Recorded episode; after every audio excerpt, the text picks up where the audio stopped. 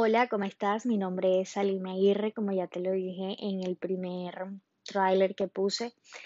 Tengo 27 años, yo soy colombiana, en este momento vivo en Miami y la verdad esto que estoy haciendo es súper nuevo para mí.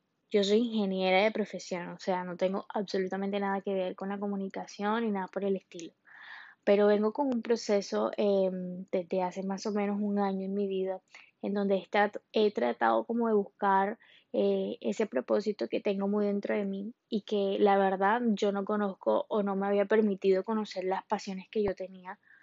Porque, entre otras cosas, cuando terminé la carrera pensé que yo no me podía salir de ese molde y que hacer cosas diferentes a mi carrera era como o perder mi tiempo o mm, no sé, así lo veía yo. De pronto no es tu caso, de pronto sí es tu caso. Pero mm, el punto aquí em, es que te quería contar eso, de que llevo un proceso más o menos de un año en donde he estado intentando buscar esas diferentes pasiones o esa pasión que, que está muy dentro de mí y que yo no había conocido. Yo soy una aficionada a los podcasts, impresionante. Además de eso, yo creo que yo amo escuchar face to face. O sea, a mí me encanta tener una conversación con alguien, a mí me encanta escuchar a alguien yo amo escuchar, yo, yo trabajo en una oficina, tengo audífonos puestos absolutamente todo, todo el día eh, y aprovecho para mientras estoy haciendo otras cosas también estar escuchando los podcasts que a mí me gustan. Si es la primera vez que estás escuchando uno, te digo de que esto es una forma muy buena para aprender, porque además de todo, es una forma en que tú puedes estar haciendo otras cosas.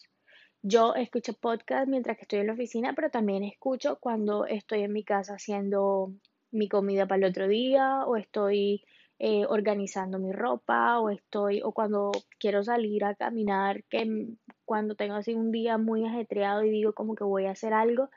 Esto es una opción que tú tienes eh, de este medio para aprender sobre algún tema que a ti te interese. Te digo que es la primera vez que hago algo siquiera parecido porque, como ya te dije, yo no soy comunicadora social ni nada por el estilo. Y tenía la verdad mucho miedo de empezar algo como esto, a pesar de que tenía las ganas y que desde hace rato quería hacerlo, porque sentía que no tengo ninguna directriz para empezar. O sea, yo no sé cómo podría empezar, qué podría decir. De pronto lo que yo diría que, que de pronto tiene la chispa un, una, una comunicadora o de pronto hasta una abogada que, que de pronto les enseñan más a hablar, a la expresión, a esto y lo otro. Yo no. Vamos a hablar en el próximo episodio que traigo a mi coach, la persona, una de las personas que me ha ayudado a mí en este proceso, como de encontrar cosas que yo no veía en mí o, o que ha rebuscado muy dentro de mí de cierta forma, porque al fin y al cabo nosotros mismos somos los que encontramos las cosas. A veces creemos que va a llegar una persona a la cual nos va a decir, mira, tú eres buena en esto, esto y esto. Y sí, pueda que sí pase, porque es bueno preguntarle a la gente en qué crees que soy bueno, esto y lo otro, pero realmente todo sale de uno. O sea, tú misma tienes la respuesta a muchas cosas. Eh, creo que mm, Dios nos dotó de un racionamiento y nosotros somos alma, cuerpo y espíritu. Y definitivamente Dios a nosotros nos dotó de una inteligencia que aunque siempre estamos, tenemos que estar conectados con Él, siempre tenemos como que buscar esa conexión directa con nuestro Creador, con nuestro Dios. Él ya puso dentro de nosotros una idea, Él ya puso cuando nos creó eh, una razón de ser en este mundo.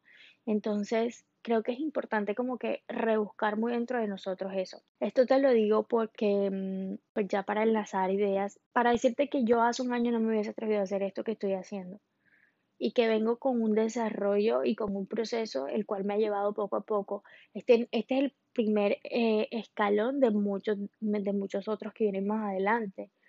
Tal vez si yo no me hubiese atrevido a hacer esto hoy, más adelante no me, no me llega o no, o no hago otra cosa.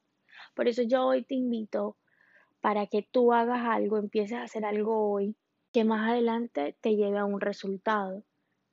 De pronto en un año vas a agradecer, de pronto no, estoy segura, en un año vas a agradecer haber empezado ese día. Mirar atrás y decir, wow, ya llevo un año con este proceso y mira todos los frutos que he dado. Entonces yo pienso que no hay que esperar que se acabe el año, no hay que esperar que ya sea primero de enero para empezar con nuestra motivación. No, yo creo que es necesario empezar desde el momento en que tú lo sientas, en el momento en donde haya algo dentro de ti que tú digas, bueno, yo listo, ya, estoy lista, voy a empezarlo. Pero yo, yo, no, no, no estoy diciendo que esto sea una verdad absoluta, te estoy hablando desde mi perspectiva, desde lo que yo he vivido. Yo empecé con un proceso primero de sanación, un proceso de crecimiento espiritual, lo que me llevó más adelante a, a ver dentro de mí todo como, como si me hubiesen abierto cartas en la mesa y me hubiesen dicho, mira, esto eres tú. Algo así. Algo que yo de pronto dentro de mí no conocía. Pero eso no es de un día para otro ni es de la noche para la mañana. Eso es un proceso. Entonces yo hoy, con todo el amor del mundo, te digo y te invito a que empieces tu proceso. Empiezas, ¿cómo empiezo mi proceso? Es tomando una decisión. Simple y llanamente eso, tomando una decisión. Y la decisión es muy fácil. La decisión es querer hacer las cosas, es querer amarte a ti mismo, es, aceptar de que mm, tienes un Dios que, que, es tu creador y que está dentro de ti y que está para que tú seas y tú lo busques. Entonces, ese fue mi proceso, eso fue lo que yo hice y la verdad es que hacer las cosas a pesar del miedo es otro punto. Y hacer las cosas es mejor hecho que perfecto. Si yo me ponía ahora mismo de pronto a hacer algo exactamente perfecto, mejor dicho, con la superproducción del podcast, yo te digo que yo nunca saco nada.